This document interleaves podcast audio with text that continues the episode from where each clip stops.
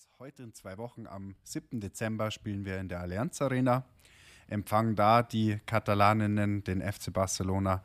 Freuen uns alle schon sehr. Tickets gibt es online. Ähm, wir werden sehr, sehr wahrscheinlich unseren vereinsinternen Rekord, was die Zuschauerzahl angeht, beim, bei den Frauen knacken und wollen aber noch viel höher hinaus. Mirsanrot.de Geschichten rund um den FC Bayern München.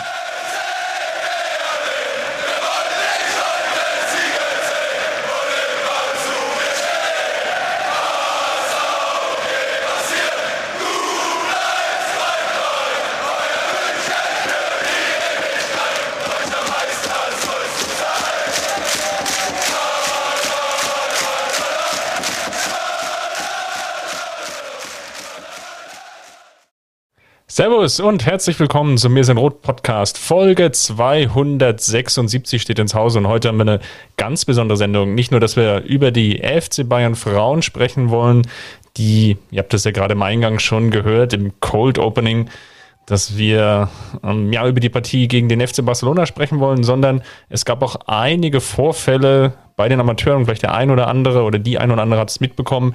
Das Ganze wollen wir heute in den Mittelpunkt rücken und deswegen haben wir uns auch einen Gast eingeladen, nämlich den Alex, der seinerzeit oder ja, nicht nur häufig bei den Amateuren zu finden ist, sondern eben auch Pressesprecher oder als einer der Pressesprecher des C12 fungiert. Deswegen erstmal herzlich willkommen an dich. Grüß dich. Ja, Servus aus München. Und Justin habe ich natürlich auch noch an meiner Seite. Grüß dich. Servus, Chris. Dann lass uns doch erstmal starten, bevor wir mit den Frauen sprechen und, und die Geschehnisse vom Wochenende aufarbeiten. Es stand ja eigentlich das erste Spiel, sprechen wir es mal nur über das Sportliche, die, die Partie von Holger Seitz an, der ja, sich die Hoffnung gemacht hat, jetzt in den drei verbleibenden Spielen, dann gegen Türkücü den, den Auftakt zu haben in seiner neuen Rolle dann als Amateurtrainer. Und daraus wurde dann ja relativ schnell nichts, weil das Sportliche dann doch in den Hintergrund gerückt ist. Es gab nämlich, für diejenigen, die es jetzt nicht mitbekommen haben, kommt jetzt die Kurzfassung. Es gab einen Polizeieinsatz wegen einer nicht erlaubten Zaunfahne. Ähm, also Türkücü, die das Heimspiel oder die ihre Heimspiele mittlerweile in Heimstetten austragen, ähm, haben eine Zaunfahne beanstandet. Den Inhalt äh, besprechen wir dann gleich. Ähm, des, der, der Anhänger des FC Bayern. Und diese wiederum, ja, da weichen jetzt natürlich dann die Berichte ein bisschen auseinander, werden wir jetzt auch gleich im Detail nochmal aufarbeiten. Bedeutet, die wollten die Fahne nicht abhängen. Es kam zu einem relativ harten Eingreifen ähm, der Polizei mit, mit mehreren Verletzten. Und ich glaube, so ist das Ganze dann erstmal so richtig losgetreten worden, die Welle, weil es gab nämlich relativ gute Videodokumentationen, ähm, was alles passiert ist. Ähm, unter anderem gab es auch einen Elfjährigen, der dann beim Einsatz vom Pfefferspray ähm, dann ins Krankenhaus musste und dann notärztlich dann behandelt werden musste. Also ein relativ heftiger Einsatz ähm, der Polizei, sagen wir mal, von, von der Verhältnismäßigkeit, wenn wir sicher auch gleich nochmal drüber zu sprechen kommen, für ein Regionalligaspiel. So viel vielleicht mal als ganz grobe Zusammenfassung vorneweg, dass wir erstmal auf den gleichen Stand sind. Und dann lass uns vielleicht zunächst mal ganz kurz, Alex, wo wir dich jetzt schon hier haben, auf die Vorgeschichte eingehen. Das Verhältnis ja, FC Bayern, Amateure, Türkgücü ist leicht angespannt, würde ich mal sagen, denn es geht nämlich um einen Banner, jetzt kommen wir vielleicht mal dazu, auf dem einfach nur steht FC Bayern Fanclub Kurdistan, richtig? Genau, das ist eigentlich der einzige Punkt, wobei ich gleich erstmal einhaken muss, das Verhältnis nicht nur der äh, FC Bayern zu Türkgücü ist angespannt, ähm, man muss es, glaube ich, so offen sagen, das Verhältnis von vielen Clubs in dieser Regionalliga Bayern zu Türkgücü ist angespannt. Nebenbei gesagt auch das Verhältnis äh, des SV Heimstetten, wo sie ihre Spiele austragen. Aber ähm, wenn wir jetzt die ganze Geschichte ausführen würden, wäre das wahrscheinlich deutlich zu lang. Konkret entzündet hat sich diesmal tatsächlich an diesem Banner FC Bayern Fanclub Kurdistan oder FC Bayern Kurdistan. Ähm, das halt sowohl im Hinspiel als auch jetzt im Rückspiel hing, gut, im Hinspiel hing es 90 Minuten, diesmal hing es nur zwei Minuten Spielzeit plus x Minuten Unterbrechung.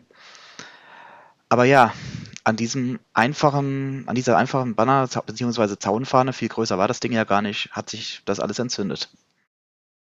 Ja, muss dazu sagen, für diejenigen, die jetzt vielleicht nicht ganz so geschichtsbewandert sind, und da könnte man deinen, deinen Spruch gleich auch nochmal aufgreifen, da würden wir doch wesentlich länger sitzen, wenn wir die Geschichte von, den, ähm, von der Türkei und ähm, der ja, Region Kurdistan oder von den Kurden dann aufarbeiten wollen würden.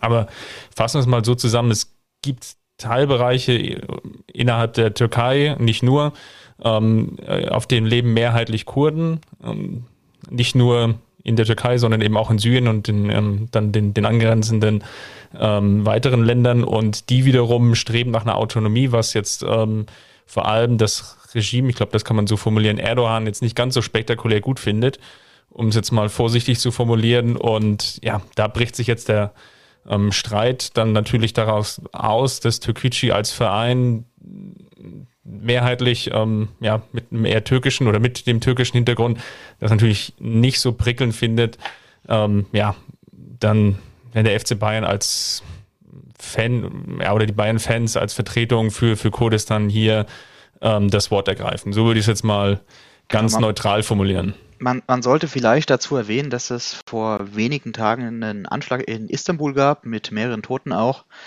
Ähm, die türkische Regierung um Erdogan äh, sagt, das waren die Kurden, das war die YPG oder die PKK, je nachdem, wer da gerade redet.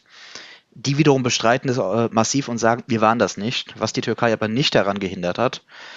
Ähm, einige Tage später äh, massive Luftangriffe auf ähm, kurdische äh, Dörfer, Städte beziehungsweise auch militärische Einrichtungen zu starten die nebenbei gesagt nicht nur auf, genau. genau, nicht, wollte gerade sagen, nicht nur auf türkischem Gebiet lagen, sondern haben auch wieder mal äh, im Ausland äh, äh, kurdische Einrichtungen angegriffen. Genau in diesen Zeitraum hat es jetzt reingespielt. Also das Banner war im Endeffekt zwischen Anschlag und äh, dem türkischen Rotumschlag, der jetzt auch durchaus schon von einigen äh, Regierungen verurteilt wurde, wenn auch vielleicht nicht so stark, wie das gut wäre. Aber gut, wir wissen es ja, die Türkei ist NATO-Partner und da nimmt man leider immer wieder etwas mehr Rücksicht, als es vielleicht gut wäre. So viel vielleicht jetzt mal von vorne weg und jetzt lass uns doch mal einsteigen in die Chronologie. Du hast es jetzt schon etwas vorweggenommen. Das Banner hing, ähm, oder besser gesagt Zaunfahren, also für die auch diejenigen, die vielleicht jetzt nicht Heimstetten kennen, das ist, glaube ich, eine Sportanlage, ganz freundlich formuliert, wie man sie in Deutschland wohl tausendfach finden wird. Ja, also sie haben also es ist kein Stadion im nee. Sinne von mit mehreren tausend Zuschauern Plätzen, sondern das ist wirklich eine Sportanlage. Das ist eine Sportanlage mit vier, fünf Fußballplätzen, einer kleinen Tribüne. Ja, da hängt halt, ist halt eine Werbebande, wie es an jedem zweiten Dorfsportplatz hängt. Und ähm, gut, der Platz ist halt eingezäunt. Also 0815 muss man echt sagen. Mit dem einzigen Unterschied, dass er halt relativ groß ist und dementsprechend Türkgücü da Obdach gefunden hat. Gut, ähm, Jetzt, das Spiel stand an am Samstag, 14 Uhr. Ähm, ungefähr so 50 bis 100 Bayern-Fans, hatte ich gelesen, waren wohl vor Ort. Also man kann schon sagen, das war eine dreistellige Anzahl, da lügt man dann glaube ich nicht. Also die Polizei hat glaube ich von 100 bis 150 geschrieben. Irgendwo in diesem Rahmen bewegte sich, aber das war sicher keine rein zweistellige Anzahl mehr. Dann, ja, wurde glaube ich zum Anpfiff dann das besagte Banner entrollt und dann ging der Streit los. Genau so ist es. Also relativ kurz gesagt hat Türkgücü dann sehr schnell entschieden, äh, dass das Banner weg soll, haben dann auch über den Stadionsprecher, also den gibt es da tatsächlich, und äh, den Sicherheitsdienst darauf hingewirkt. Was natürlich nicht unbedingt dazu führt, dass Fans direkt darauf anspringen, wenn man ihnen sagt, dein Banner gefällt mir nicht, jetzt mach das mal weg. Insbesondere wenn es nicht strafrechtlich relevant ist. Dementsprechend blieb das Teil erstmal hängen und Türkgücü und dann auch äh, hat sich dann in die Kabine verabschiedet. Und wir hatten die erste Unterbrechung.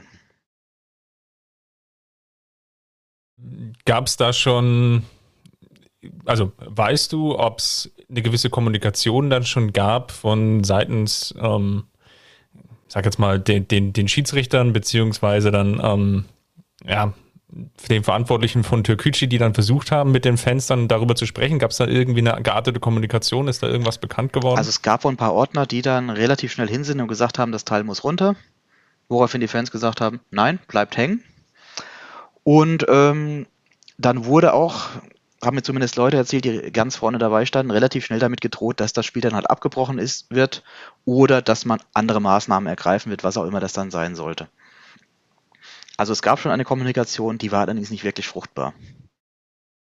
Ja, okay, wenn ich jetzt natürlich Fußballfans, also ich persifliere das jetzt vielleicht ein bisschen, aber ich natürlich Fußballfans sage, mach das, sind sie ja meistens dann ja, nicht, sofort bereit, dann darauf einzugehen, sondern äh, das macht ja schon vielleicht Sinn, dann auch in den stärkeren Dialog zu treten und das hört sich jetzt gerade nicht nach Dialog an. Nee, also man hat ja natürlich als Fan, wenn man so ein Teil aufhängt und auf die Probleme, in dem Fall die Probleme im Kurdengebiet beziehungsweise in Kurdistan, äh, aufmerksam machen will, schon ein Interesse, dass das wahrgenommen wird. Wenn ich das aufhänge und nach einer Minute kommt einer und sagt, hängt es wieder ab und, wir, und dann hängt man es wieder ab, äh, dann hat das natürlich einen Effekt von null. Deswegen ist es absolut nicht unüblich, dass sowas auch länger hängen bleibt, dass es vielleicht mal Diskussionen gibt. Äh, bis dahin würde ich sagen, bis auf die Tatsache, dass die eine Mannschaft den Platz verlassen oder dass die Mannschaft den Platz verlassen hat, eigentlich eine relativ normale Situation, wie es öfter nicht nur in der Regionalliga Bayern, sondern auch an, anderen Ligen mal vorkommt. Und da muss man gar nicht mal zur Causa Hopp gehen, da kann man sich viele andere Spruchbände jedes Wochenende anschauen, äh, wo dann eine mehr oder weniger Alibi-Meldung des Stadionsprechers dann kommt, von wegen hängt das bitte ab. Und im Normalfall war es das dann auch, weil 99% der Fans wollen natürlich erstmal das Spiel sehen. Und wenn man dann noch auf Themen aufmerksam machen kann, ist das super. Aber irgendwann werden diese Teile da meistens abgehängt oder schlicht ignoriert. Also die meisten Vereine sagen dann einfach, gut, hängt, hängt da, stört uns, ist halt so. Eigentlich ja, hätten wir ja. auch so eine ähnliche Reaktion erwartet, muss man ganz dann, offen sagen. Dann lass uns nämlich mal drauf schauen, denn das Banner hing ja auch schon im Hinspiel. Das Banner hing schon im Hinspiel gegen Türkgücü, das war, ja, ist jetzt auch schon ein halbes, fast ein halbes Jahr her. Ich glaube, im September müsste es dann gewesen sein, ne? oder August, September. Ah, es ist, ist, gefühlt alles so lange her, dank dieser komischen Weltmeisterschaft.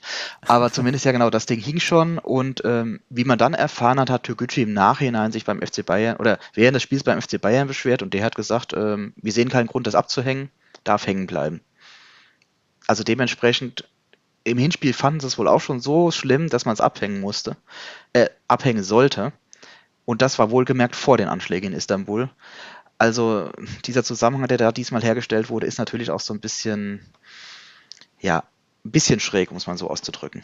Aber gab es da eine, eine, Kommunikation vorher irgendwie in irgendeiner Art äh, und Weise zwischen dem FC Bayern und den Fans? Weil der Kicker, darauf will ich ja hinaus, ähm, hat ja geschrieben, ähm, erst in einem, in einem sehr, ähm, ja, ich will mal sagen, einseitig formulierten Kommentar, ähm, hat der Kicker darauf aufmerksam gemacht, dass ähm, der FC Bayern angeblich zugesichert hätte, ähm, dass, äh, dass das nicht passieren würde. Jetzt soll die Polizei das sogar bestätigt haben, laut Kicker. Gab es da irgendeine Art von Kommunikation? Also mir ist keine bekannt. Ich habe den Artikel auch gelesen, habe dann bei diversen Leuten, die in dem Fall vielleicht angesprochen wurden, wären, mal nachgefragt. Und auch da hieß es, nee, wissen wir nichts von. Äh, auch da sind wir wieder am selben Punkt. Wenn man das vorher explizit verboten hätte, hätte das sicher nicht dazu geführt, dass die ganze Situation sich entspannt hätte, sondern man hätte das schon als Eingriff in die Meinungsfreiheit wahrgenommen. Und da wäre gut, aus heutiger Sicht klingt es ein bisschen komisch, da hätte dann vielleicht ein bisschen mehr oder andere ähnliche Sachen gehangen. Ähm, gut, aus heutiger Sicht wahrscheinlich mit demselben Ergebnis, aber ja. Also zumindest, ich habe jetzt nichts erfahren vom FC Bayern, weder per E-Mail noch per Anruf, wo es dann hieß, äh, bitte hängt das Ding ab. Kannst du dir vorstellen, dass der FC Bayern sowas äh, zusichert? Also jetzt aus deiner ganzen Erfahrung heraus im, im Dialog mit dem FC Bayern? es ist immer die Frage, wie man es formuliert. Ich kann mir schon vorstellen, dass der FC Bayern gesagt hat, wir versuchen darauf hinzuwirken, das oder wir versuchen auf die Fans einzuwirken. Aber die wissen natürlich auch, was das für eine Reaktion äh, zur Folge hätte. Daher, es würde mich ein bisschen wundern, wenn sie so ungeschickt agiert hätten. Ähm, weil man kann keine Dinge zusichern, auf die man selbst nicht den großen Einfluss hat. Also das ist ein bisschen, als würde ich jetzt euch zusichern, dass es morgen hier schneien würde. Und ich hoffe einfach, dass das eintritt. kann passieren, kann aber auch schief gehen. Ich habe darauf keinen Einfluss. Oder höchstens nur in dem Maße, in dem ich einen Wetterbericht lesen kann und sagen, okay, könnte passieren. Aber ja. ähm, es wäre also sehr ungeschickt. Also ich, ich, ich würde es mal so formulieren, ja. Ich glaube, der FC Bayern hat ja auch in der jüngsten Vergangenheit, und du hast ja die Causa Hopp jetzt ja auch schon angesprochen, genug Erfahrung gesammelt und sollte eigentlich wissen, was geht und was geht halt vielleicht nicht im Umgang mit den Fans und wo haben sie eben diese Einwirkungskraft oder wo haben sie sie eben nicht? Also Katar wäre jetzt ja vielleicht so ein weiteres Beispiel in die Jahreshauptversammlung. Ich glaube, da hat man in diesem Jahr schon gelernt, auf, aus Seiten des FC Bayern, dass man da sehr, sehr vorsichtig sein sollte, was jetzt so spezielle Zusicherungen angeht. Deswegen, ich war also von dieser Stelle in dem Kicker-Artikel auch extrem überrascht. Ähm, für mich klingt das jetzt, um die persönliche Note auch einzustreuen, dann schon eher wie so eine Art Schutzbehauptung, ähm, so nach dem Motto, ja, wir haben uns ja ähm, wir haben es ja gemeldet, also so nach dem klassischen Motto, melden macht frei. Ja, so am Kicker-Artikel hat mich einiges gewundert, muss ich sagen. Also auch die, das wieder mal eine Stellungnahme der Polizei relativ klaglos hingenommen wurde, zumindest am Anfang, wo es hieß, ja, wir haben ja nur versucht, mit harmlosen Mitteln davor zu gehen, wenn man klar sieht, dass auf am Boden liegende Leute eingeschlagen wird. Also das war journalistisch äh, nicht gerade ein Ruhmesblatt. Ähm, es gab auch einen Fernsehbeitrag, ich weiß leider gerade nicht, wo er war, da haben auch die Türkgücü-Verantwortlichen schon ein bisschen argumentiert, ja, wir haben es ja vorher gemeldet, etc. Ja, aber sorry, so funktioniert das in Deutschland halt nicht, muss man klar und deutlich mal sagen. Also nur weil einem was nicht passt, kann ich keine Garantie verlangen, dass das nicht aufgehängt wird, insbesondere von der dritten Stelle, die da nicht den großen Einfluss hat. Äh, man kann natürlich immer argumentieren, dass im Zuge des Hausrechts äh, Türkgücü verlangen darf, was reinkommt, was nicht reinkommt. Aber ähm, wenn ich jetzt einfach mal zum Beispiel auf die Bundesliga draufschlagen würde, wir stellen uns jetzt mal vor, es ist ein Spiel, nehmen mal Dortmund gegen Kaiserslautern und die Lauterer Fans hängen jetzt Schalke-Fahnen auf. Warum auch immer. Oder irgendeine mit Schalke befreundete Fangruppe und man würde denen das verbieten. Mit welchem Argument denn, bitteschön? Ja. Also es ist, sollte bitte immer noch den Leuten selbst überlassen sein. Ähm, natürlich immer, sofern es auf dem Boden des Grundgesetzes steht äh, für was man eintreten will und wie man dafür eintreten will, solange es keine anderen gefährdet oder ähm, gewaltverherrlichen beziehungsweise auch ähm, schlicht verboten ist. Was in dem Fall, auch wenn das einige online behauptet haben, nicht der Fall ist. Ja, das hier vielleicht nochmal noch mal das, von Kyrgyzstan. Ja, ja bitte, sorry. Vielleicht, nee, alles gut, ich habe dich ja unterbrochen. Ähm, vielleicht hier nochmal das Statement dann auch von Türkgücü, ähm, die halt gesagt haben, dass man den FC Bayern im Vorfeld informiert hätte, äh, das schon im Hinspiel gezeigte Banner nicht zu genehmigen.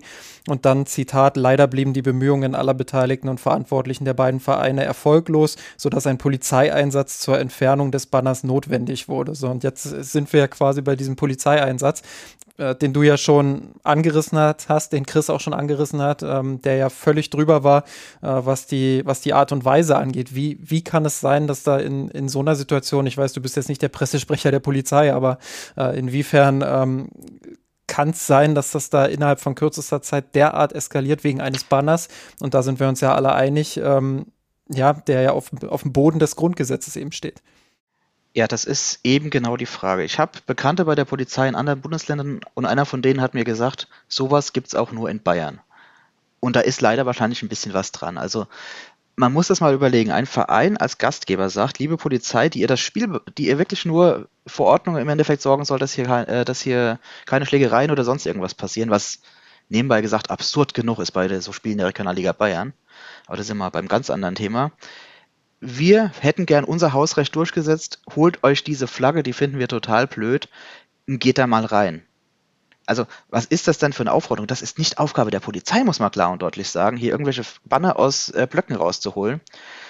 Ähm, die Polizei hat jetzt natürlich argumentiert, von wegen zur Gefahrenabwehr und damit das Spiel fortgesetzt werden kann. Ja, was ein Unsinn. Haben die dann ernsthaft geglaubt, nachdem man in einen Block reingeht, dass man danach dann einfach ein Fußballspiel wieder stattfinden lässt und dass das entspannt weiterläuft? Also das ist doch Selbstbetrug im besten Fall. Oder es ist eine bewusste Lüge. Das kann jeder für sich selbst entscheiden. Ähm, ja, aber der Polizeieinsatz ist dann halt relativ schnell eskaliert. Ähm, man muss vielleicht also, auch noch dazu sagen, als die, als die Polizei in den Block reingegangen ist, da war das Banner schon umgeklappt. Das war nicht mehr sichtbar. Und der Gütschi hat trotzdem verlangt, die Herausgabe, sonst äh, würde man nicht weiterspielen. Also genau, vielleicht nochmal die, die Historie ist halt nochmal so zusammenzufassen. Ähm, also das Spiel wurde angepfiffen, es lief zwei Minuten, drei Minuten hast du ja gerade schon gesagt. Zwei, drei, genau. Genau, Banner wurde ähm, entsprechend enthüllt. Die Spieler haben daraufhin dann ähm, den Platz verlassen. Ähm, es gab Bemühungen, das hatten wir ja gerade schon besprochen, ja, die, die Fans davon abzuhalten oder beziehungsweise dieses Banner dann wieder zu entfernen. Ähm, dem sind die Fans dann erstmal nicht nachgekommen. Und äh, schlussendlich hat sich dann die Polizei, du hast es jetzt gesagt, die dafür für Ordnung sorgen sollte, die das Spiel dann begleitet hat, formulieren wir es mal so, dazu entschieden, das Banner, ähm, was jetzt dann mittlerweile dann schon irgendwann doch wieder eingeklappt war, ähm, wenn man ähm, die jetzt an der Stelle da folgt, dann ja gewaltsam zu entfernen beziehungsweise zu verhindern. Ich glaube, das ist glaube ich der, die Intention gewesen, zu verhindern, dass es logischerweise, wenn das Spiel angepfiffen wird, dann wieder ausgerollt wird.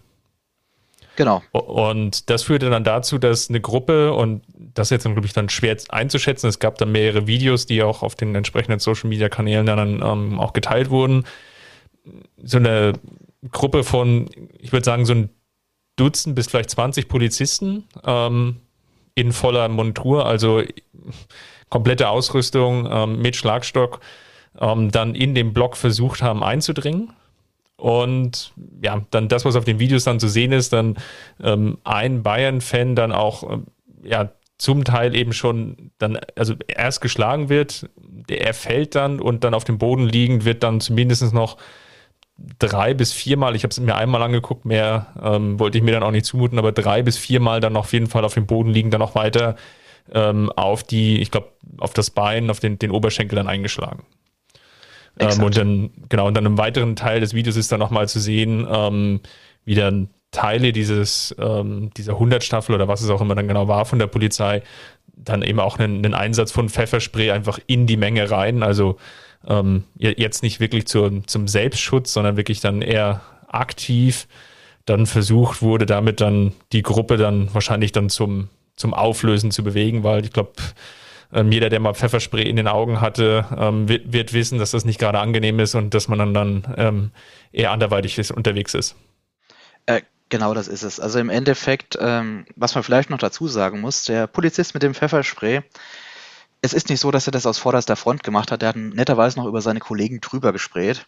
Also der hat nicht mal eine Garantie, dass er nur Fans trifft, was ja wohl das Ziel war, sondern er hat sogar noch billigend in Kauf genommen, dass er die eigenen Leute mitnimmt. Also wie, eskali wie eskalieren kann eigentlich so ein Einsatz bei einem Regionalligaspiel mit im Endeffekt der hat, der Kern, der am Ende da stand, waren vielleicht 50 Fans und 20 Polizisten, äh, dass das so außer Kontrolle gerät. Und äh, vor allem muss denen doch in dem Moment klar gewesen sein, das Ziel der Gefahrenabwehr haben sie da schon längst überschritten, weil die Gefahr war der Abbruch. Die haben sie gesehen. Sie haben Provokation und Abbruch vermutet oder Streitigkeiten mit türkischen Fans auf der Gegenseite war denen ihr Argument. Aber äh, die waren zum Teil schon gar nicht mehr da. Zum Teil waren sie halt einfach 30 Meter weg. Also da war keine Gefahr mehr. Und äh, ja, dann geht mal so in diesem, wir nennen es jetzt Block, aber im Endeffekt ist es einfach äh, nur eine Bande drüber, dass man 19 Verletzte, also ich glaube 9 oder 10 auf Seiten der Polizei und auf der anderen Seite auch 9 oder 10 Verletzte hat, mit Pfefferspray-Verletzungen, ähm, Verletzungen am Thorax. Also wir haben von ein, zwei Leuten schon Berichte vom Krankenhaus bekommen, Thoraxverletzungen, äh, Prellungen. Und ähm, das ist sowas von drüber, das hat man vielleicht äh, bei der spanischen Polizei erlebt, wenn man bei Real Madrid oder Barcelona mal gespielt hat. Da erwartet man sowas hier leider schon. Aber ähm, selbst für die bayerische Polizei äh, war das extrem viel und in einem Ausmaß, wie wir es in der Regionalliga noch nicht erlebt haben. Nicht mal bei den Derbys gegen 60. Also nur um das, um das jetzt nochmal festzuhalten, weil ja dann auch gerne immer wieder die Leute kommen und sagen, ja, da muss doch irgendwas vorher passiert sein, dass die Polizei da in den, in den Block reingeht. Äh, das kann ja nicht nur wegen des, wegen des Banners passiert sein. Gibt ja immer diese Leute, die dann quasi noch mehr über die Vorgeschichte wissen wollen. Ähm, nur um das festzuhalten, da ist nichts weiter vorgefallen als äh, eben die, dieser, dieses Banner plus eben die Diskussionen, die drumherum gelaufen genau. sind. Also was ich auf Videos sehen konnte, war, ich glaube, irgendein Betrunken hat einen Becher geschmissen. Das sind die üblichen 0815 Plastikbecher, die jetzt, sagen wir ehrlich, am Polizeiheim dann noch leicht abprallen. Trotzdem, dumme Aktion, müssen wir nicht drüber reden. Und halt leichte Schubserei mit dem Ordnungsdienst. Und auch das, also nichts, was diesen Einsatz gefährden würde in der Vorgeschichte, muss man ganz deutlich sagen. Absolut ja, nichts. Also muss natürlich schon sich die Frage stellen, ist da wirklich dem Gebot der Verhältnismäßigkeit der Einsatz der Geringstmittel wirklich gefolgt worden und ähm, so nehme ich dich jetzt als ähm, einer der Vertreter der, ähm, der Fansprecher ja war, ähm, dem war mitnichten so.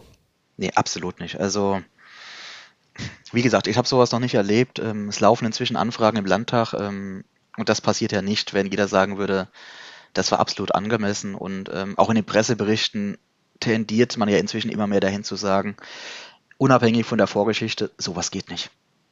So kann man absolut nicht mit Fans in einem Stadion umgehen oder prinzipiell so kann ich absolut nicht mit Menschen umgehen. Ja, also ich glaube, viel mehr kann man dazu auch, auch noch gar nicht sagen. Ähm, Gab es denn seitens des FC Bayern dann schon ähm, Bemühungen, nochmal mit den Opfern auch in Kontakt zu treten? Ist dir da irgendwas bekannt? Also seitens FC Bayern wurde erst einmal auf Twitter eine Meldung veröffentlicht, wo es dann hieß, aufgrund eines nicht genehmigten Banners wurde das Spiel abgebrochen. Wer jetzt sucht, die gibt es nicht mehr, die wurde gelöscht. Äh, das wurde dann darauf geschoben, dass ein Social Media Mitarbeiter das doch etwas voreilig veröffentlicht hätte. Tja, und sonst ähm, es gab zwar mal einen kurzen Anruf äh, bei unserem Vorsitzenden, aber viel mehr weiß ich darüber auch nicht, weil viel mehr gibt es bisher auch nicht. Äh, der FC Bayern scheint jetzt auch ein bisschen abzuwarten, was sagt der Bayerische Fußballverband. Da wurde um Stellungnahme von beiden Vereinen geboten, äh, gebeten. Ähm, vielleicht auch, was sagt Fan, äh, das Fanprojekt. Da hoffen wir durchaus auf eine auf die Möglichkeit zumindest einer Vermittlerrolle, weil es gibt in München das Fanprojekt von der Arbeiterwohlfahrt. Die haben schon Einfluss auf Fans, sagen wir in, in geringem Maße zumindest. Und die können ein bisschen vermitteln, wobei es in dem Fall natürlich schwer wird, weil was gibt es da zu vermitteln? Ähm, aber sonst, ähm, dass der FC Bayern jetzt auf die Verletzten selbst zugegangen wäre, wäre mir neu. Wobei, muss man ganz ehrlicherweise sagen, für die Verletzten gibt es eigentlich nur einen sinnvollen Weg und der ist zum Anwalt. Weil das war zumindest in Teilen Körperverletzung im Amt. Wie geht es jetzt ganz, ganz grundsätzlich weiter? Also du hast ja schon, schon angedeutet, so ein bisschen, in welche Richtung es jetzt gehen könnte, aber ähm, was passiert jetzt in den nächsten Tagen und Wochen? Genau, also der BEV hat jetzt um Stellungnahme gebeten. Ich glaube, Frist war drei Tage von beiden Vereinen. Und meine Vermutung ist dann, dass rauskommt, dass keiner der Vereine ursächlich für, die, für den Abbruch war, was ja nebenbei gesagt auch implizieren würde, dass die Polizei ursächlich für diesen Abbruch war. Ähm, zeitgleich gab es äh, eine kleine Anfrage ähm, der Grünen Landtagsfraktion im Bayerischen Landtag ähm, von dem Max Deisenhofer, das ist der sportpolitische Sprecher, und er hat im Endeffekt halt gefragt, wie konntest du dieser Eskalation kommen? War das angemessen? Und ähm, was sagt eigentlich die Staatsregierung dazu? Vermutlich kommt dabei nicht viel raus, aber wenn da nicht viel rauskommt, hat immer noch der Abgeordnete die Möglichkeit, Rückfragen zu stellen. Und dann haben wir natürlich die Situation, ähm, dass das jetzt wirklich viele Pressevertreter mit aufgenommen haben, also Süddeutsche SZ, äh, Süddeutsche SZ, das war ein Doppler, Süddeutsche Spiegel, Tagesschau. Also das ist schon jetzt groß Thema und ähm, ich gehe, wie gesagt, von aus, dass wir ein Wiederholungsspiel haben werden. Und da ist natürlich spannend, was passiert. Wird das mit Zuschauern ausgetragen? Ähm, der Worst Case wäre natürlich, wenn sie jetzt sagen, wir trauen es uns nicht zu, in der Regionalliga Bayern bei 100 Leuten für Ordnung zu sorgen. Aber das könnte natürlich passieren. Und die Frage ist natürlich auch, was jetzt passiert bei Türkgücü bei den nächsten Spielen, was passiert mit der Stadionfrage Türkgücü? Das war jetzt das erste Spiel von denen in Heimstetten und gleich ging alles schief. Und äh, ja, also es, es, bleibt spannend an vielen Fronten. Ich denke nicht, dass es groß Strafen für einen der beiden Vereine geben wird, weil ähm, auch der Bayerische Fußballverband wird sich ein bisschen lächerlich machen, wenn sie hier die Schuld ähm, für den Abbruch selbst nur einer Gruppe zuordnen werden. Man kann sicher über Teilschuld an der einen oder anderen Stelle reden, aber die, Hauptschuld für diesen Abbruch, trägt halt dieser völlig unverhältnismäßige Polizeieinsatz und auch das Verhalten von Dökücü vorher, äh, die offenbar ein Problem damit haben, wenn eine ja, wenn man für eine Minderheit in der Türkei bzw. Syrien, Iran eintritt. Und das ist ja schon schlimm genug. Weil den Schlenker kann man jetzt vielleicht noch machen. Türkgücü argumentiert immer wieder, wir sind ein unpolitischer deutscher Verein, ein unpolitischer Münchner Verein mit türkischer Her äh, türkischem Migrationshintergrund. Aber in dem Moment, wo man äh, Positionen für die Kurden bezieht, ist es auf einmal dann doch nicht mehr so unpolitisch. Und dann muss man auf Biegen und Brechen ähm, diesen Despoten in Istanbul verteidigen, beziehungsweise in Ankara das ist natürlich schon insgesamt ein bisschen schräg und es wird nicht unbedingt dazu führen, dass Türkgücü weiter Sympathiepunkte in dieser Liga sammelt, in der ja eh froh sein können, dass sie da mitspielen dürfen, nach der Aktion in der dritten Liga letztes Jahr mit Insolvenz und ja, schauen wir mal, was jetzt weiter ermittelt wird. Die Tagesschau berichtet ja von möglicher Insolvenzverschleppung.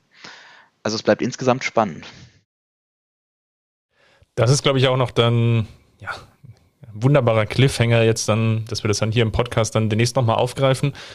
Vielleicht nochmal ganz kurz, um, um, das Thema da vielleicht schon mal abzuhaken, sportlich gesehen, ähm, mal rein sportlich, wie bewertest du die Saison der Amateure in, in dieses Jahr? Ist ja ergebnistechnisch durchaus durchwachsen, muss man ganz vorsichtig zu formulieren. Ähm, vielleicht noch da so zwei, drei Sätze.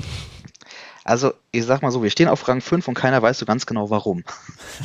Weil es, es waren wirklich grottenschlechte Spiele dabei. Also, das kann man gar nicht schön reden. Wir haben Haching und Würzburg, die marschieren vorne weg. Also, Haching ist jetzt das konkrete Beispiel. Gut, die haben jetzt ein Spiel mehr aus bekannten Gründen, haben aber auch 22 Punkte Vorsprung auf uns. Also, nach oben geht überhaupt nichts mehr. Und nach unten, ja, sieben Punkte auf dem Relegationsplatz. Auch da müssen wir ganz realistisch sein, da wird wahrscheinlich nicht viel passieren das hat sicher mehrere Gründe. Das war Thema auf der Mitgliederversammlung auch. Mein Eindruck ist ein bisschen, dass keiner beim FC Bayern so ganz genau weiß, wo wir hinwollen. Letztes Jahr haben wir gesagt, okay, wir wollen die Amateure stärken, wir wollen in der dritten Liga bleiben und haben ein bisschen die Youth League abgeschenkt, haben Spieler ähm, eher zu den Amateuren geschoben, die auch hätten Youth League spielen können. Oder die haben halt mal ein Spiel dann A-Jugend gespielt. Ähm, jetzt hat man sich dieses Jahr entschieden, nee, eigentlich will man auf europäischer Ebene auch Erfolge feiern, will die Spieler da sportlich in einen harten Wettkampf schicken, hat also eher den Fokus auf die Youth League gelegt und ist da auch gnadenlos untergegangen. Ähm, spielt mit der A-Jugend eine mehr als mittelmäßige Saison, spielt mit den Amateuren eine schlechte Saison. Also es ist wirklich, ja, wirklich viele Baustellen. Auf der anderen Seite muss man dazu sagen, der FC Bayern führt, fährt natürlich jetzt ein Konzept, dass man im Endeffekt keine U19 hat, sondern eher nur U18 und keine U17, sondern eher nur U16. Und auch das Amateurteam verhältnismäßig jung ist. Wir haben Nico Feltern, ähm, ich sag mal, in seinen äh, wohlverdienten Ruhestand verabschiedet, was im Endeffekt nur heißt, dass er sein Jurastudium abgeschlossen hat oder abschließen will. Oder was BWL, also jedenfalls sein Studium abschließen will. Und äh, wir haben vielleicht an der Position des etwas älteren Spielers, der die Mannschaft ein bisschen halten kann, äh, ein kleines Leck. Da haben wir noch man den, macht ja auch nicht Gebrauch ja. von der Regelung, das ist, glaube ich, nee. jetzt musst du mir für dir helfen, es sind vier, ne? Vier, die ja, man im glaub, Kader glaub, haben darf. Ich glaube, drei war der letzte Stand, aber. Ähm, drei. Drei oder vier, hatten, ja. Wir, wir, hatten vier im Kader, aber wir haben, glaube ich, maximal drei einsetzen dürfen. Das waren eigentlich immer der äh, Welzmüller, Feldhahn und äh, dann meistens der Herr Kern. Genau. Der Kern ist noch da, die anderen beiden sind nicht mehr da. Welzmüller hat sich zu Haching verabschiedet und könnte damit mit denen nochmal aufsteigen. Sein Argument war, er will mit seinem Bruder nochmal zusammenspielen. Das ist ja alles äh, schön und gut. Aber da haben wir uns nicht groß verstärkt. Wir haben, wie gesagt, ein sehr junges Team. Eins, das wieder wachsen muss. Das erleben wir natürlich in so einer Mannschaft jedes Jahr. Wir werden wahrscheinlich zur Winterpause wieder zwei, drei junge Spieler dazu bekommen. Aber insgesamt muss man sagen, das ist oft spielerisch enttäuschend gewesen und es ist teilweise auch ähm, es hat mir teilweise auch von der Körpersprache nicht so gefallen, wie ich das erwartet hätte. Also da hat man echt gemerkt, da trifft ein sehr, sehr junges Team, äh, teilweise auf Regionalligaspieler mit 20, äh, 25, 30 Jahren, die das schon jahrelang spielen, die die Wettkampfhärte gewöhnt sind. Und die haben uns dann teilweise ganz, ganz schlecht aussehen lassen. Und dann gab es wieder andere Spiele, die wir hochverdient gewonnen haben. Also die Konstanz ist völlig weg. Das hat äh, der Martin Demichelis leider, muss man ganz deutlich sagen, nie so reinbekommen in diese Mannschaft. Die Frage ist jetzt natürlich, ob ein Holger Seitz, der mitten in der Saison kommt und eigentlich eine andere Aufgabe beim Verein wieder hatte, ob er das noch hinbekommen kann oder ob man einfach sagt, wir trudeln jetzt aus und schauen dann wieder einmal, äh, wie, die, wie wir in die neue Saison gehen. Ähm, es bleibt sehr spannend. Es, es bleibt wirklich hast, sehr spannend.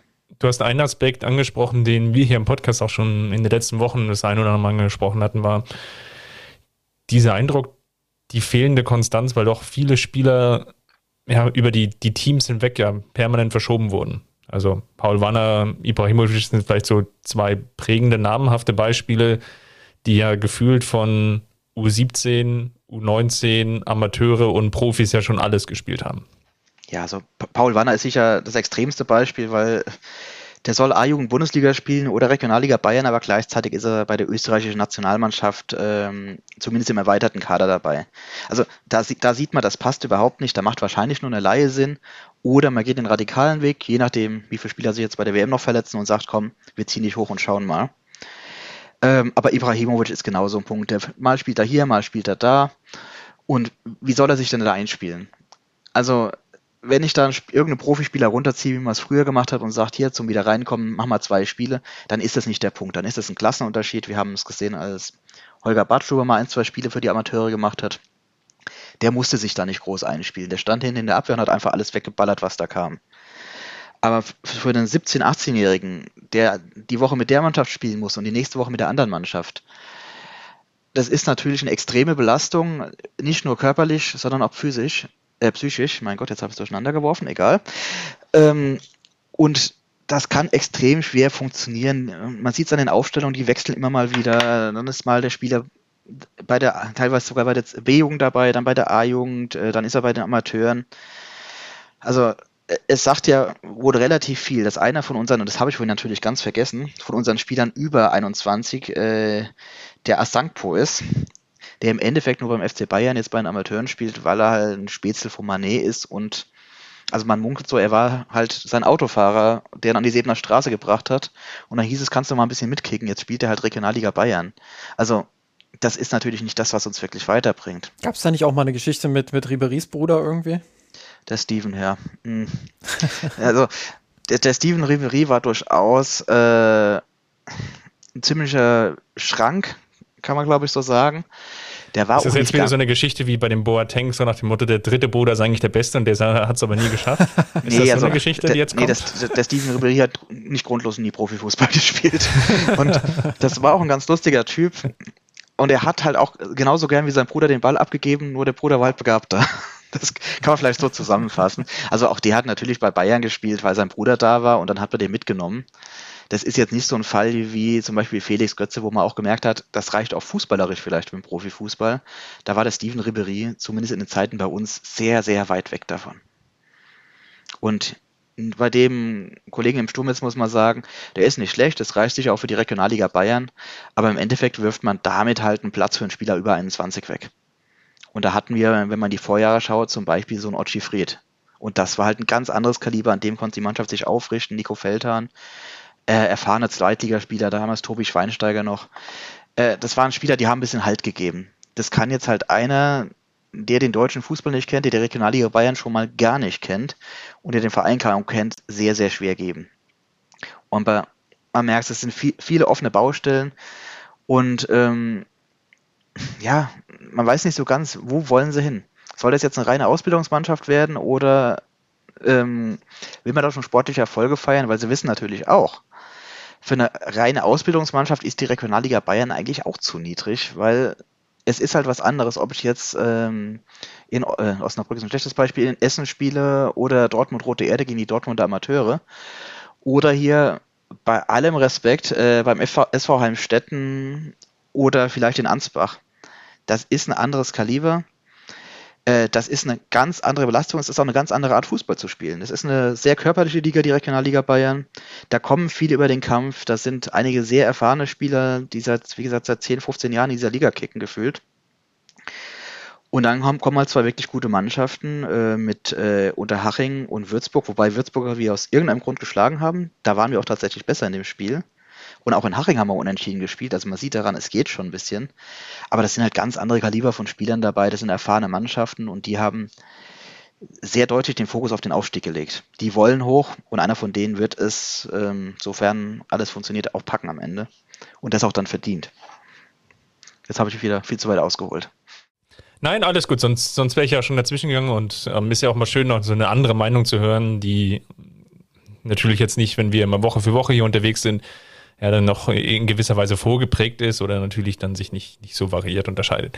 Also es wäre sehr schön, wenn man wüsste, wo der Verein hin, will. Ich hatte es erwähnt, auf der Mitgliederversammlung gab es dieses Jahr, und das hat mich selbst ein bisschen überrascht, auch zwei, drei Wortbeiträge, wo es auch hieß, von wegen hier, die A-Jugend spielt jetzt das zweite, dritte Jahr in Folge schwach. Äh, die B-Jugend spielt jetzt ein bisschen besser, aber äh, die Amateure spielen auch schlecht. Wollt ihr mit diesem schweinisch teuren Campus überhaupt was erreichen oder ist das nur so ein Vorzeigeprojekt mit einer netten Gaststätte drauf?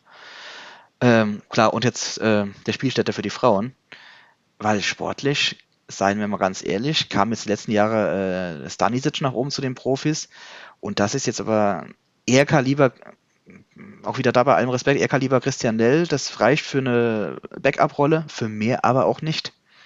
Und die Spieler, die es hochgepackt haben, Musiala oder Davis, die haben halt ein halbes Jahr vorher aus, ähm, aus dem Ausland geholt. Der eine hat äh, Major League Soccer gespielt und der andere ist bei Chelsea ausgebildet worden. Auch wenn es echt einige gibt, die sagen, der Musiala ist doch ein Bayern-Jugendspieler. Das ist totaler Quatsch. Ja. Dann würde ich sagen, lass uns hier mal einen Haken drauf machen. Einen Aspekt hast du angesprochen, den würde ich jetzt einfach nur noch mal der Chronistenpflicht halber erwähnen, nämlich dass ja, es mittlerweile ja schon zwei Verletzte gibt beim FC Bayern und dass ja da vielleicht ja der, der ein oder andere Platz, der dann noch frei wird dann für die Jugend oder angesprochenen Jugendspieler. Schließlich ähm, hat ähm, Lukas Hernandez für diejenigen, die die WM boykottieren, sich das Kreuzband gerissen ähm, am Dienstag, 22. November, ähm, gegen Australien ohne Einwirkung des Gegenspielers einfach ähm, ja, unglücklich verdreht. Ähm, ja, Kreuzbandriss, für ihn ist die Saison vorbei. Und Masraui, wir nehmen am Mittwoch auf, Masraui Deutschland spielt gerade noch, das, müssen wir sagen. Wir nehmen auf, während also Deutschland spielt. Also wenn sich genau. da hier noch jemand verletzt, dann das haben wir nicht mit drin. man, man, kann vielleicht ganz kurz erwähnen, ich habe nachgeschaut, bisher sind keine Wechsel, haben keine Wechsel stattgefunden bei Deutschland, also schaut es ganz gut aus. Aber ähm, ja, zwei Verletzte und du wirst wahrscheinlich jetzt gleich fragen wollen, haben wir da irgendeinen Spieler, den wir hochziehen könnten? Und ich ja, sag's dir ganz offen, ich wüsste nicht wen.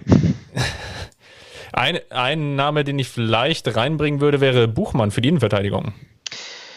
Ja, aber das wäre ein, also man kann es natürlich versuchen, aber es wäre ein wirklich großer Sprung und äh, wir müssen, was heißt wir müssen?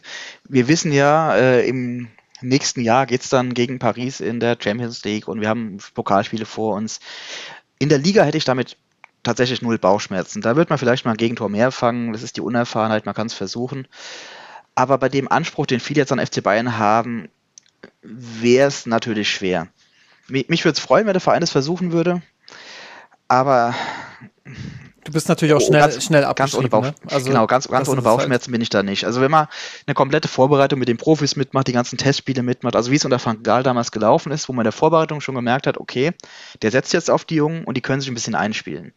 Dann ist das für mich halt was anderes, als wenn ich zudem nach einer WM in eine komplett umgebaute Mannschaft mit einigen wahrscheinlich sehr fertigen Leistungsträgern dann noch junge Spieler reinschmeiße. Also es wäre mutig von Nagelsmann. Ich traue Raum durchaus auch zu, dass er sowas versucht. Aber oh, ist halt immer er die Frage, ja ob man Paul den Spieler Wanner damit beispielsweise auch schon als Linksverteidiger jetzt das eine oder andere Mal ja sogar, ähm, ich weiß gar nicht, gegen, ähm, gegen Pilsen gebracht, wenn ich mich richtig entsinne. Und auch in der Vorbereitung oder beziehungsweise im Training lässt er ihn dort immer wieder spielen. Das kann natürlich jetzt so eine Alternative sein, dass eben Lukas Hernandez, der dafür ja vorgesehen ist für diese Rolle als Backup für Davis, dann eben durch Paul Wanner ersetzt wird.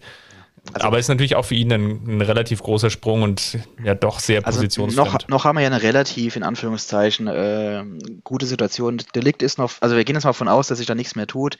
Dann hätte man eine Innenverteidigung mit äh, Delikt und Upamecano, äh, Davis auf links, Pavard auf rechts. Da kann man ja durchaus äh, mit dem Champions League gewinnen. Oder zumindest Meisterschaft und Pokal, also gar keine Zweifel. Und dann hätte man noch Stanisic als Backup und dann hofft man, dass, gut, Hernandez ist raus. Masauri muss man mal schauen, wie lange das jetzt ist. Da habe ich tatsächlich gar nichts gelesen, was der genau hat. Der ähm, wurde, glaube ich, also ich habe auch nur Bilder gesehen und ein paar Tweets dazu, der wurde vom Platz getragen. Es sah ein bisschen schlimmer aus wohl, als es letztendlich war. Ähm, also noch ist keine Diagnose da, aber ähm, soll wohl beim nach einem Sprung blöd auf dem Becken aufgekommen sein. Gut. Also so in die Richtung, vielleicht auch, vielleicht Rippenbereich, das ist viel Spekulation, aber ja. Genau, also wie gesagt, man kann natürlich irgendeinen jungen Spieler reinschmeißen, man kann es mit dem Janicek versuchen oder äh, Marosic, also Spieler genug haben wir, daran scheitert sich ja nicht. Die Frage ist nur, ob der FC Bayern dieses Risiko eingeht, vor allem, weil selbst mit denen, jetzt gehen wir von aus, wir ziehen einen Jugendspieler noch hoch und Stanisic plus die be beschriebenen vier sind noch da, sind es halt trotzdem nur sechs Spieler. Dann können wir natürlich immer noch Kimmich auf die Rechtsverteidigerposition ziehen, sind wir bei sieben, äh, erhöht aber immer noch nicht die Anzahl der Innenverteidiger. Also das wäre ein wildes Hin- und Hergeschiebe. Ob man das Risiko dann eingehen will, wird sich zeigen. Andererseits hat der Verein natürlich extrem viel Geld in den Jahr, letzten Jahren für Verteidiger ausgegeben. Wir bräuchten jetzt also wieder so einen Typ Choupo-Moting, der sich am Anfang erstmal auf die Bank setzt und äh, im Zweifelsfall dann sofort einsatzbereit ist. Und der wird natürlich wieder schwer zu finden. Also eine schwere also Situation für ja, genau, das war ein mega. Äh, also, war, also der, äh, der, tat mir damals halt ein bisschen leid, weil der war ja genau für sowas vorgesehen und dann äh, war, glaube ich, einer von den anderen doch wieder schneller fit und dann hat er kaum ein Spiel gemacht. Kimmich und, und Alaba hat, haben sich, glaube ich, damals auch sehr, sehr eingespielt in der Innenverteidigung. Ja, und dann, als er wieder, ja genau, dann waren die anderen wieder fit und dann ist er meist deutscher Meister geworden, ohne richtig gespielt zu haben. Ja. Also das, das, bringt natürlich dann auch nichts. In dem Fall, wenn man sagt, man will mit, mit Verschiebung in der Mannschaft arbeiten, und auf der Doppel-6 bzw. 6 und 8 sind wir ja stark besetzt. Das könnte man also durchaus überlegen.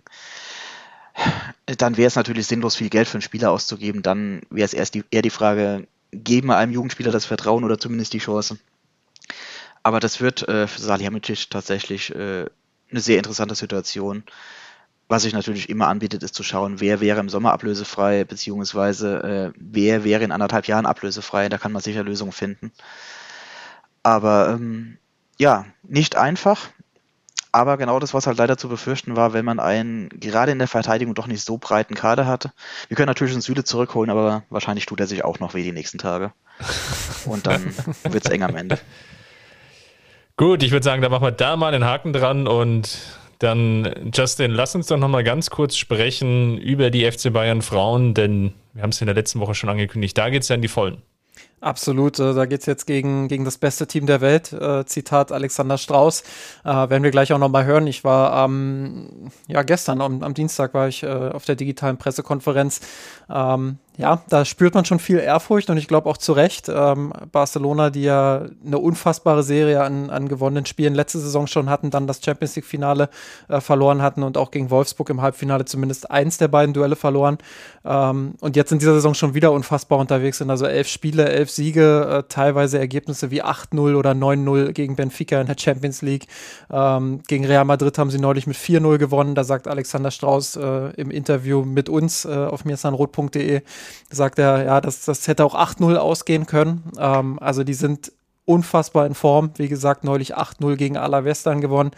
Ähm, ja, äh, das wird auf jeden Fall eine, eine Riesenprobe für die Bayern, zumal auch im Camp Nou. Es ist jetzt noch nicht ganz bekannt, wie viele, wie viele ZuschauerInnen dann letztendlich da hingehen. Ähm, ich glaube, an die 90.000 wären es diesmal nicht. Da wird eher spekuliert Richtung 50.000, ähm, was ja auch schon eine Menge ist. Und ja, das wird unfassbar spannend. Ähm, aber lass uns doch mal gemeinsam reinhören, äh, was Alexander Strauß gesagt hat, denn eine Sache ist ja besonders interessant. Barcelona ist ein Team, was viel Ballbesitz hat, Bayern ist ein Team, was viel Ballbesitz hat. Die Bayern müssen sich schon darauf einstellen, glaube ich, dass Barca weniger, äh, dass Barca mehr Ballbesitz haben wird und die Bayern eben viel mehr gegen den Ball arbeiten müssen. Und dazu ähm, hat er sich auf der Pressekonferenz äh, geäußert. Hier äh, die Stimme mit einem Übersetzer vom FC Bayern. It's different. There's no disrespect to anybody, but it, ist natürlich kein Disrespect zu irgendwelchen anderen Teams, aber wir spielen gegen Barcelona. Es wird yeah, ein anderes Spiel werden. Different dynamics in the game. Uh, I think uh, we Andere Dynamik im Spiel, Intensität. aber wir werden uns nicht viel verändern.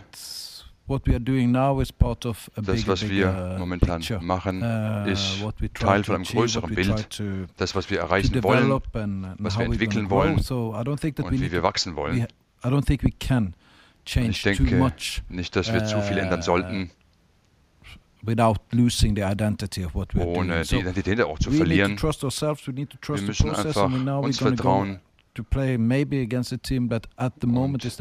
werden gegen Barcelona antreten ist vielleicht äh, die beste Mannschaft in der Welt. Uh, Und dann auch noch auswärts ist eine große Herausforderung für uns. Ja, Chris, äh, was meinst du denn? Ist, ist, ist, es der richtige Weg zu sagen, äh, wir, wir spielen weiter unseren Stil oder, oder glaubst du, es wäre ähm, besser zu sagen, ja, wir, wir spielen defensiv, wir versuchen, äh, ja, Barca vor allem zu verteidigen? Naja, die, die Frage wird sicherlich sein, Anspruch und Wirklichkeit. Also man kann es natürlich versuchen, ob es dann wirklich gelingt und ob die Spielerinnen dann doch nicht dazu tendieren, sich dann ja, einfach so selber zurückfallen lassen und dann ähm, ja, selber vielleicht fünf oder zehn Meter tiefer zu stehen, auch wenn dann die Vorgabe vielleicht eine andere ist, das wird sich dann eben zeigen. Man darf auch nicht vergessen, der Rasen im Camp Nou, die Spielfläche extrem groß, ist natürlich dann für die Spielerin auch nochmal eine, eine kleine Umstellung, weil der Platz einfach vier, fünf Meter breiter ist, dann auch entsprechend länger. Das alles darauf dann eine Antwort zu finden, das ist die, die entscheidende Frage dann vor dem Spiel. Ich glaube, die Grundidee ist natürlich richtig zu sagen, man versucht seinen Spielstil beizubehalten. Es kann natürlich aber auch, auch sehr, sehr gefährlich werden.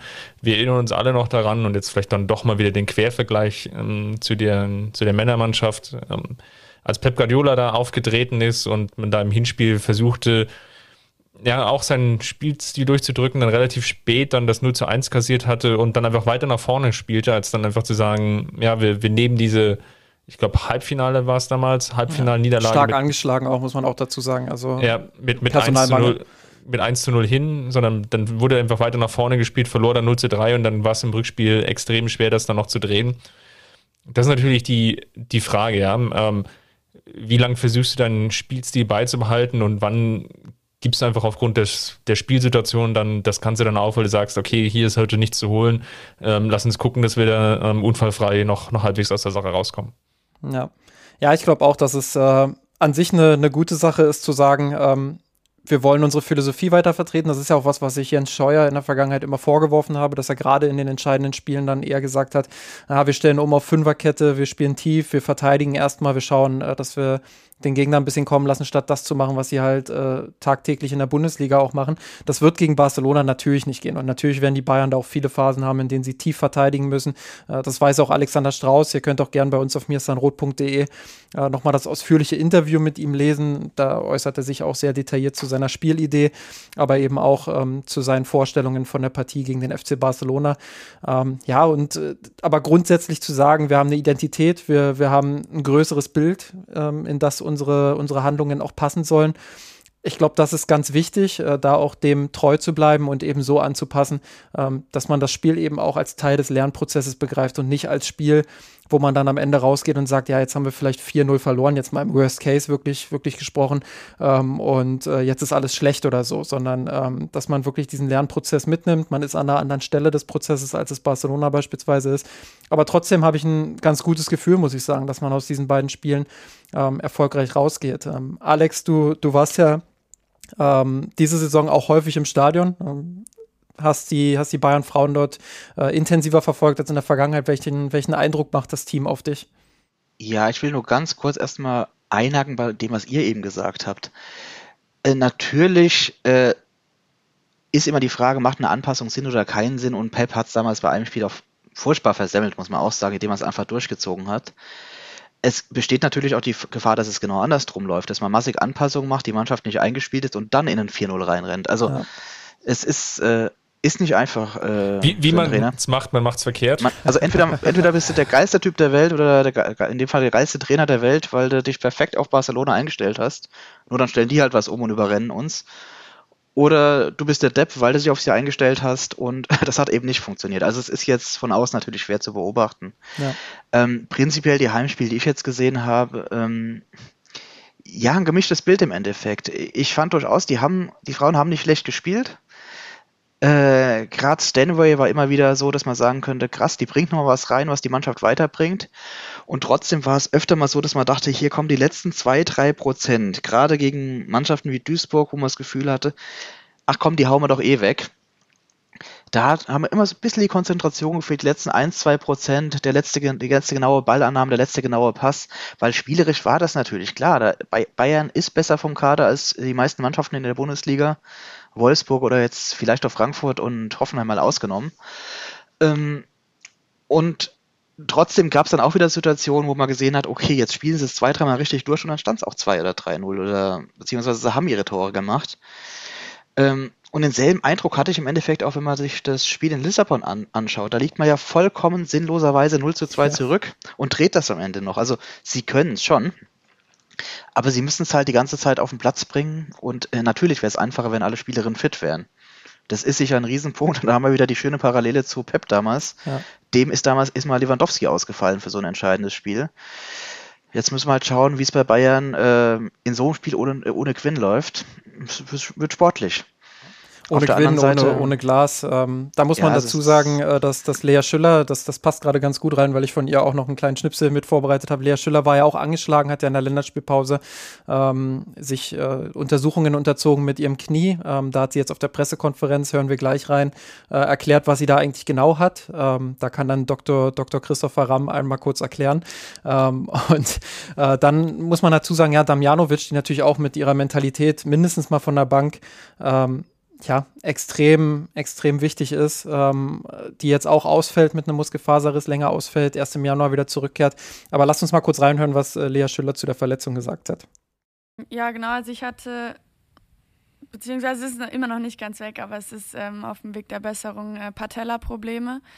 Äh, meine Patellasehne ist äh, entzündet und äh, das ja, kenne ich schon. Ich hatte es auf der anderen Seite auch schon mal und ja, damit muss man natürlich auch ein bisschen vorsichtig umgehen, mm, weil man kann damit spielen. Klar, das ähm, habe ich auch jetzt dann wieder gezeigt. Also es geht schon, es ist nur ähm, problematisch, wenn man das einfach ähm, über, ja, über längere Zeit mitzieht. Genau, Chris, äh, du, du als alter Marathonläufer, Patellasehne, kennst du bestimmt, oder? Ich hatte mir die sogar mal gerissen. Oh. Ähm, also die Patellasehne ist, ist, ist eine der Kniesehnen und ähm, die hält die Kniescheibe quasi da, wo sie sein soll. Ist so ein Ganz oberer Schmerz, ne? Also wenn man, wenn man auch viel belastet oder so, dann hat man das auch häufig, habe ich mal gelesen. Ja, und, und, und wenn die nicht mehr, oder wie, wie bei mir in dem Fall, wo sie dann gerissen ist, führt das einfach dazu, dass die Kniescheibe dann so Richtung Oberschenkel sich bewegt. Äh, Oberschenkelmuskulatur, was sehr unangenehm sein kann. Ähm, hier in dem Fall ist es einfach eine, eine Sehne und wenn die natürlich dann gereizt ist, kann das auch, auch sehr unangenehm sein, weil es einfach dann immer wieder Schmerzen verursacht. Und ja, die, die einzige äh, wirkliche Therapie ist eben die Belastung dann zu reduzieren, was natürlich jetzt, und du hast es ja schon auch in der Vorwoche angesprochen, schwierig ist dann für den FC Bayern, weil ja doch relativ viele Spiele hintereinander anstehen. Ähm, ja, da wird es natürlich dann auf die Belastungssteuerung ankommen, ganz einfach. Dass man vielleicht überlegt, wo kann man jetzt Schüler dann vielleicht in den einen oder anderen Spiel dann eben auch rauslassen, um die Belastung zu reduzieren. Vielleicht auch hier nochmal den Quervergleich zur Mannschaft von Julian Nagelsmann zu ziehen. Leon Goretzka ähm, war unlängst, ich glaube, nicht diese Saison, aber in der Vorsaison ähm, auch eben lange Zeit mit Patellasehnenproblemen ähm, unterwegs und ähm, hat dann auch zu einer längeren Ausfallzeit geführt. Ja, genau. Also das, das ist tatsächlich dann auch äh, der Knackpunkt, dass man da schauen muss, ähm, wie, wie äh, ja, wie reduziert man dann ihre Belastung? Also gegen Barcelona wird sie sehr wahrscheinlich spielen, davon gehe ich einfach mal aus. Ähm, aber danach die Wochen gibt es ja auch wichtige Spiele, dann auswärts bei Hoffenheim beispielsweise in der Bundesliga. Ähm, dann jetzt am Wochenende gegen die SGS Essen bietet sich vielleicht wieder eine Möglichkeit, sie mal ein bisschen zu schonen. Also das wird, wird ganz spannend, aber ich glaube, dass die Philosophie des Trainers, ähm, die ja mehr aufs Zentrum auch ausgelegt ist, dass die durchaus dabei helfen kann. Also jetzt am Wochenende hat beispielsweise Clara Bühl vorne im Zentrum gespielt, die ja auch eigentlich eher eine Außenspielerin ist und hat das gegen Duisburg eigentlich ganz gut gemacht. Klar, anderes Niveau logischerweise, aber für solche Spiele ähm, ist das, glaube ich, immer ganz gut. Und da kann man auch mehrere Spielerinnen mal ausprobieren, glaube ich, weil man eben dynamischer vorne ist, wenn man mehr übers Zentrum spielt. Früher unter Jens Scheuer, jetzt mal wirklich überspitzt formuliert, ist dann eine Flanke nach der anderen in den Strafraum geflogen. Und dann brauchst du natürlich äh, so eine kopfballstarke Spielerin wie Lea Schüller da vorne drin. Ähm, ich habe Lea Schüller auf der Pressekonferenz auch gefragt, wie sich denn ihre Rolle äh, verändert hat unter dem neuen System und das hat sie geantwortet. Für mich äh, hat sich insofern was verändert, ähm, dass ich ja mehr Aktionen im Spiel habe, äh, was für mich persönlich auch besser ist. Wenn man mehr im Spiel eingebunden ist, dann ja, ist es für einen äh, irgendwie immer besser. Und ich würde sagen, so das ist, das ist so das, ähm, das Hauptmerkmal, dass, äh, dass ich einfach mehr Aktionen habe und dadurch auch besser ins Spiel komme. Ja, dann hoffen wir mal, würde ich sagen, dass sie auch gegen den FC Barcelona, sie muss gar nicht viele Aktionen haben, aber gerne viele entscheidende. Sehr schön. Das hast du wunderbar formuliert. Ähm, ich glaube, wir können dann den Haken dann drauf machen unter den Deckel. Ähm, sag schon mal vielen, vielen Dank, Alex, dass du Rede und Antwort gestanden hast. Vielen Dank für deine Eindrücke, auch dann noch im Nachgang ähm, rund um den Campus. Ich glaube, das war dann für die Zuhörerin dann auch nochmal spannend, dann äh, einfach nochmal andere Einblicke zu bekommen. Justin, vielen Dank natürlich für das Einsammeln der ganzen O-Töne und dann sind wir mal gespannt, wie die Partien dann gegen den FC Barcelona verlaufen. Das werden wir dann hier in dem nächsten Podcast besprechen wollen. Was wir natürlich auch machen werden, ist das, was wir letzte Woche im Jahr angekündigt haben, mal zu schauen, was geben wir denn für Schulnoten? Oder beziehungsweise wie bewerten wir denn die ähm, Spieler von Julian Nagelsmann? Das ist nicht ähm, oder wird jetzt nicht untergehen, sondern das ist einfach aufgrund der Aktualität der Ereignisse, wie das dann immer so schön heißt, dann in die nächste Woche reingeschoben worden. Auch von mir großes Dankeschön, Alex, dass du, dass du mit dabei warst. War ein sehr interessanter Blickwinkel und ich glaube, das ist auch ganz wichtig, dass unsere HörerInnen da ähm, ja, ein bisschen mehr auch auf Stand sind, was die Fanperspektive angeht. Ja, sehr gerne. Es bietet sich ja gerade durch WM-Pause und so doch sehr an. Wir haben alle ein bisschen mehr Zeit. und äh, ja, ich kann es ich aus Münchner Sicht auch wirklich nur begrüßen. Also wenn ihr mal in München seid, schaut euch mal wirklich die, die, Frauen am Campus an, aber kauft rechtzeitig Tickets. Also wir hatten jetzt ein paar Mal die Situation, dass Leute zu den Spielen wollten und es war dummerweise ausverkauft. Ja, Oder Campus, was heißt dummerweise? Am Campus ist es äh, ziemlich eng, beziehungsweise es sieht immer aus, als wäre es nicht ausverkauft, aber das sind ja nur ein äh, paar Blöcke freigegeben wegen ja, also wir, können, wir hätten irgendwie. theoretisch, ich glaube, 3000 bis 3500 Plätze möglich also drei, roundabout 3000, sagen wir mal, verkaufen dürfen sie aber nur zweieinhalbtausend. Äh, das hat diverse bauliche und auch rechtliche Gründe, aber stand jetzt zweieinhalbtausend und ja, seien wir mal ehrlich, das hat doch bis zu der Saison immer gereicht. Jetzt ja. halt nicht mehr und das ist doch sehr positiv. Absolut. Ihr habt es eingang, äh, ja. eingangs gehört, der Pressesprecher des FC Bayern hat es ja auch gesagt, der geht von einem, von einem internen Rekord jetzt schon aus und hofft sogar auf noch deutlich mehr. Ähm, Allianz Arena, 7. Dezember, Champions League. Weißt du, wie hoch der aktuelle Rekord bei uns ist? Ähm, das müssten tatsächlich sogar die 13.000 von, von der letzten Saison sein, oder? Also mein Stand war jetzt, dass sie, genau, mein Stand war jetzt letzte Woche schon, dass sie schon fünfstellig verkauft haben. Also die 13.000 sollte man damit äh, tatsächlich ja, sehr locker schaffen. Genau, das haben sie auch öffentlich äh, bekannt gegeben vor ein paar Tagen, dass es 10.000 waren. Jetzt hat halt äh, der Josef Taurer, der, der ähm, Pressesprecher, hat halt gesagt, der Rekord, äh, habt ihr ja eingangs gehört, wird sehr wahrscheinlich geknackt. Ähm, bin gespannt, wo es hingeht. Äh, holt euch die Karten, es lohnt sich auf jeden Fall. Ich war letztes Jahr auch in der Allianz Arena, als Bayern gegen PSG gespielt hat und ähm, ja, das ja, war, ein, war ein tolles Erlebnis von der gesamten Atmosphäre her. Ich würde gern zustimmen, aber ich lag mit Corona doch krank daheim. Das, das Ticket lag auch hier. Ja. ich hoffe, dass es diesmal klappt. Ach, du warst der eine, der gefehlt hat. Ich war genau der eine, plus halt meine Frau, aber Gott, so ist es dann halt. Hoffen wir einfach, dass es diesmal klappt. Tickets haben wir natürlich alle brav gekauft. Und dann schauen wir mal, wie das Spiel wird. Und es wird sicher vom Einlass entspannter als bei diesem NFL-Spiel jetzt. Wahrscheinlich, ja. Sehr schön. Das ist noch ein wunderbares Schlusswort. Dann dir nochmal vielen Dank und alle anderen, ja, wir hören uns dann nächste Woche. Bis dahin, mach's gut, Servus. Ciao. Ciao.